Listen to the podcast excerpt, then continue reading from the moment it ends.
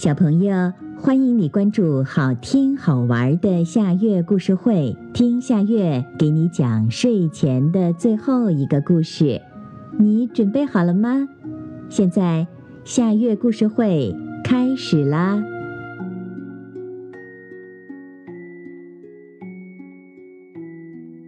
公鸡报晓的故事。古时候，天上有九个太阳和九个月亮，平时他们轮流出来，昼夜分明，气候适宜。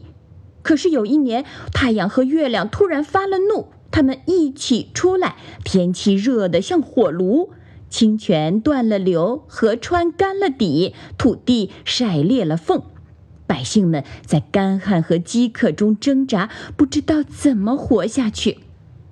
有一个叫挪亚的小伙子，又勇敢又聪明。他号召人们登山射日，自己解救自己。大伙儿都跟着挪亚，砍下盐桑树干制成弩，砍下树枝做成箭。挪亚背起弩，跨上箭，向高耸的东山走去。挪亚经过艰苦的攀登，终于站在东山顶上。拉弩实箭，对准太阳和月亮一起射去，一连八箭，八个太阳被射下来了，又是八箭，射下八个月亮。挪亚心想：太阳是男的，月亮是女的，应该留下一对做种子。于是他收起弩箭，回村去了。炎热消除了，天气凉爽了。可是留下的太阳和月亮被射怕了，躲在天边都不敢出来。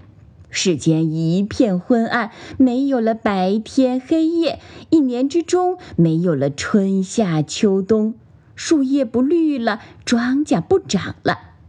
挪亚看到人们的苦难，心里很难过。他决心把太阳和月亮叫出来。